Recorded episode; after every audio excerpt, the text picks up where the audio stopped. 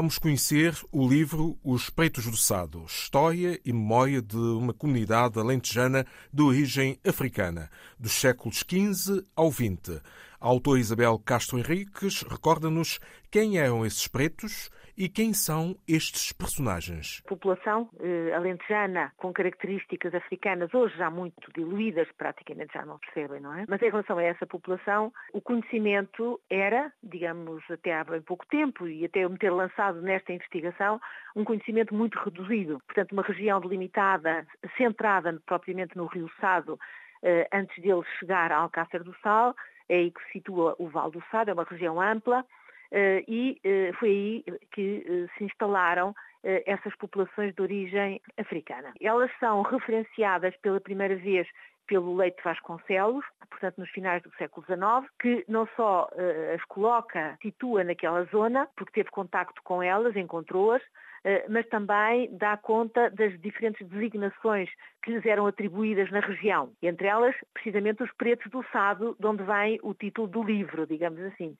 Eh, mas outras, carapinhas do Sado, atravessadiço, mulatos do Sado, todo um conjunto de designações que tinham a ver essencialmente com as características físicas desta população, destas populações. E é, portanto, o Leite Vasconcelos o primeiro a falar delas e, eh, na sua opinião, elas estariam ali, seriam descendentes de africanos que se teriam instalado nessa região do Val do Sado eh, nos finais do século XVIII, princípios do século XIX, mais finais do século XVIII. E é uma população que está dispersa, digamos que não, está, não estão todos reunidos numa espécie de comunidade, longe disso, estão dispersos pelas diferentes propriedades rurais que existiam na região. Depois a população reproduz-se e os escravos que surgem, que nascem, são escravos já, filhos de escravos nascidos na região, não é? Esta população vive dispersa, trabalha, trabalha em tudo e trabalha uh, em articulação com outros trabalhadores brancos e com os quais vive nessas mesmas propriedades rurais. Trabalha na agricultura, trabalha no comércio, trabalha nas técnicas artesanais, trabalha a carregar e a descarregar, trabalha e são escravos domésticos também, como nós sabemos que era o caso dos escravos. E, portanto, é uma população dispersa, é uma população que se integra através do trabalho, muito particularmente, não é? O trabalho rural em particular, mas também que se integra através da religião. É um pilar fundamental desta integração. Estes homens eram batizados e depois eram, digamos, eh, acompanhados ou eram obrigados, de certa maneira, a seguir os rituais, integravam eh, as várias festas religiosas e estavam eh, muitas vezes ligados às confrarias que naquela região existiam.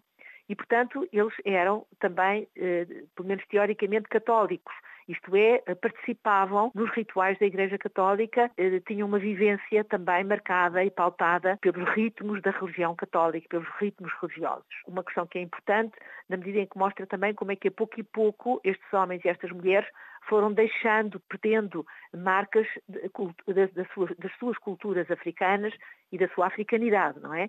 A abolição da escravatura, porque estes homens deixam de ser escravos, por um lado, e depois a cultura do arroz, porque estes homens, estes e outros que vêm entretanto, vão passar a ser trabalhadores essencialmente do arroz, que vai ser a cultura dominante a partir do século XIX, dos finais do século XVIII, sobretudo a partir do princípio do século XIX. São homens livres, esta abolição da escravatura que foi eh, decretada pelo Marquês de Pombal em 1773, em Portugal, só em Portugal, mas que, na realidade, só é, eh, digamos, consistente a partir de 1869, já com Sada Bandeira, não é? Progressiva abolição destes ou daqueles homens e mulheres que eram escravos ou descendentes de escravos. É um processo gradual que vai até 1879. Mas é importante porque nós vamos encontrar precisamente neste fenómeno da abolição da escravatura, que foi precedido em 1761 pela abolição portuguesa também decretada pelo Marquês de Pombal, a abolição ou a proibição da entrada de escravos em território português, 1761, nós vamos assistir então a várias hipóteses, as várias teorias sobre a maneira como esses novos homens de origem africana, direta ou indireta, quando eu digo indireta é porque já são nascidos em Portugal, esses homens se vão fixar, agora já não de uma forma dispersa, apenas nas propriedades rurais como até então, mas se vão fixar como uma espécie de comunidade uh, no Val do Sado. Povoamento concentrado. Aqui o Leite de Vasconcelos chama a instalação de uma colónia, uma colónia de homens de origem africana, eh, isto na segunda metade do século XVIII. E, portanto, trata-se de populações discriminadas, de populações não consideradas e esta documentação não fala de onde é que eles vieram. Por outro lado, como eles são, desde logo, bautizados, eles adquirem um nome português. A Maria, o João, a Isabel, o Pedro, o João, por aí fora, não é? Portanto, adquirem um nome português. E muitas vezes o apelido é o apelido do senhor, do proprietário, quando tem apelido, muitas vezes não tem apelido. E, portanto, nem pelo nome nós podemos chegar, eh, é muito difícil chegar à origem, à sua origem étnica no continente africano e qual a região de onde vieram. Docente Isabel Castro Henriques, autora da obra Os Pretos do Sado, História e Memória de uma Comunidade Alentejana de Origem Africana, do século XV ao século XX. Thank you.